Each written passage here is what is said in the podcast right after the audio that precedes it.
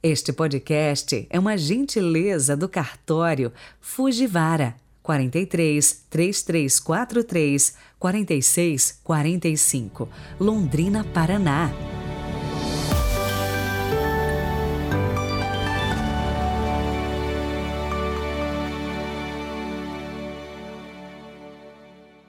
Sexta-feira, 18 de novembro de 2022. Sejam bem-vindos mais uma vez e sempre aqui no nosso podcast Evangelho do Dia. Se você ainda não se inscreveu no nosso canal do YouTube Peregrinos do Rocio ou se você simplesmente encontrou o nosso podcast, não deixe de se inscrever e deixar o seu like. Isto é muito importante para o crescimento do nosso canal. E também através do Spotify Seja um seguidor e avalie ali o nosso podcast. Rezemos.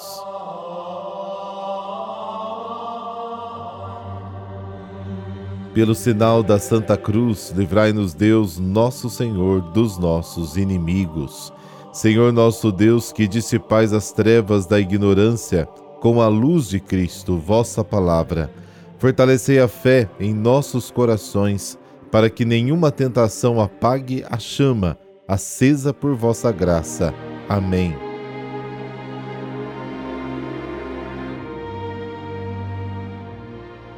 Lucas capítulo 19, versículos de 45 a 48. O Senhor esteja convosco, Ele está no meio de nós. Proclamação do Evangelho de Jesus Cristo segundo Lucas. Glória a vós, Senhor.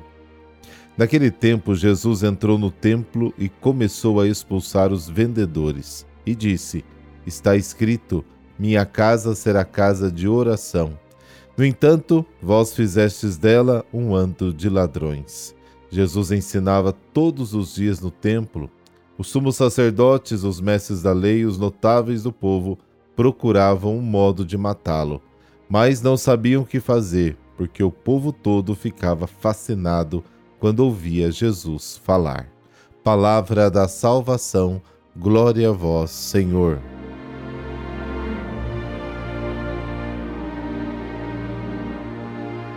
Ao chegar ao templo, Jesus faz um gesto perturbador. Começou a expulsar os vendedores.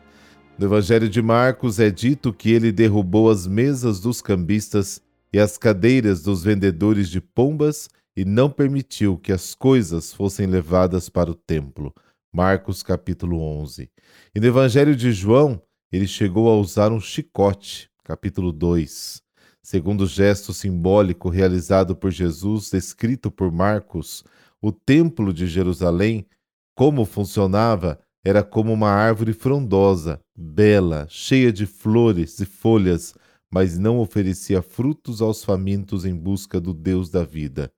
Por isso, no violento gesto de autoridade, Jesus declara encerrado o expediente do templo e põe fim ao culto tal como era praticado. Já não fazia sentido que ninguém coma mais deste fruto. Marcos capítulo 11. O que havia de errado então com a adoração no templo? E Jesus disse: Está escrito: Minha casa será uma casa de oração, mas vocês fizeram dela um covil de ladrões. Jesus menciona dois profetas ali, Isaías e Jeremias.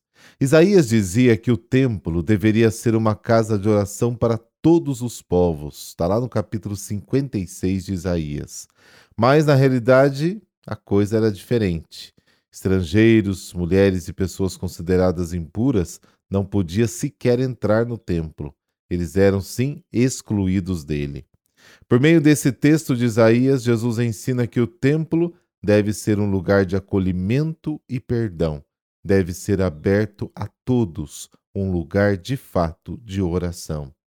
E Jeremias dizia que o templo havia se transformado em um covil de ladrões, está no capítulo 7 de Jeremias.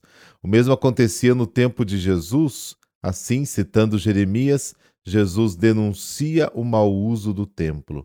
A religião jamais pode ser usada para explorar as pessoas e nem para defender e legitimar privilégios. Então, os principais sacerdotes, doutores e anciãos, incomodados com o gesto de Jesus, decidem matá-lo. Mas eles têm medo das pessoas que ficaram fascinadas com os ensinamentos do Senhor. À tarde, diante das ameaças das autoridades, Jesus deixa a cidade novamente e volta para Betânia, cujo nome significa Casa da Pobreza. Na festa da Páscoa, os peregrinos iam dos lugares mais distantes ao Templo de Jerusalém para se encontrar com Deus, que ficava em uma pequena montanha da cidade do lado nordeste, uma área chamada Monte Sião. As pessoas observavam a beleza do templo, a estabilidade das paredes e o tamanho das montanhas circuncidantes. Este conjunto imponente os lembrava a proteção de Deus. Por isso ele orou, dizendo: Quem confia no Senhor é como o Monte Sião, não vacila, é estável para sempre. Os montes cercam Jerusalém. O Senhor está ao redor do seu povo, agora e para sempre. Salmo 125. Em Jerusalém havia também a sede do governo, o palácio dos chefes e a casa dos sacerdotes e doutores. Todos afirmavam exercer o poder em nome do Senhor, mas na realidade muitos exploravam o povo com tributos. A religião lhe servia de instrumento para se enriquecerem e fortalecerem o seu domínio sobre a consciência do pobre povo. Transformavam o templo, a casa de Deus, em um covil de ladrões. Jeremias 7, como já citei, Lucas 19, Marcos 11. O comércio de animais destinados aos sacrifícios do templo era controlado pelas famílias dos sumos sacerdotes a um preço muito superior ao do mercado da cidade. Somente na noite da Páscoa, milhares e milhares de ovelhas eram sacrificadas. O reino anunciado por Jesus põe fim a essa exploração, simbolizada pelos vendedores, compradores e cambistas do templo. Ninguém jamais coma do seu fruto. Jesus apresenta um novo tipo de religião, na qual o acesso a Deus se dá pela fé, pela oração, pela reconciliação. Por isso, os líderes não gostam da ação de Jesus e decidem eliminá-lo.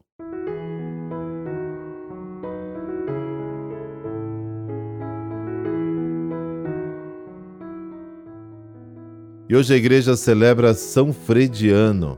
Frediano nasceu na Irlanda no século VI. Feito monge, o jovem saiu de sua terra natal como peregrino e estudante com destino a Roma, onde viveu como ermitão.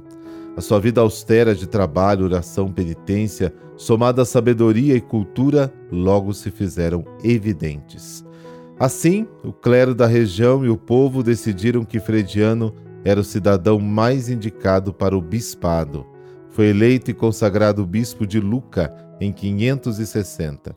Conduziu o rebanho de sua diocese com muito zelo e caridade, sempre cuidando dos pobres era incansável na busca de esmolas para construir asilos, orfanatos, creches, hospitais, igrejas e mosteiros. Utilizou toda a ciência que possuía sobre a matemática, engenharia, agricultura para o auxílio da população. Possuía também dons extraordinários. Uma das mais citadas de suas realizações foi o desvio milagroso do curso do rio Sérquio, que comumente inundava a região. Conta-se que São Frediano, em oração, traçou um novo curso para o rio e as águas passaram a segui-lo. O bispo Frediano morreu no dia 18 de março de 588, deixando uma comunidade monástica chamada Cônegos de São Frediano, de onde veio o Papa Alexandre II, invocado como protetor contra as enchentes. Pai de bondade e de amor, por intercessão do vosso dócil servo São Frediano, dignai-vos traçar o curso das nossas vidas, para que, transbordando de boas obras, as águas do vosso batismo nos conduzam ao oceano da vossa infinita misericórdia. Por nosso Senhor Jesus Cristo, vosso Filho, na unidade do Espírito Santo. Amém. Abençoe-vos o Deus Todo-Poderoso, Pai, Filho Espírito Santo. Amém. Bom final de semana para você e muita, mas muita luz para o seu dia.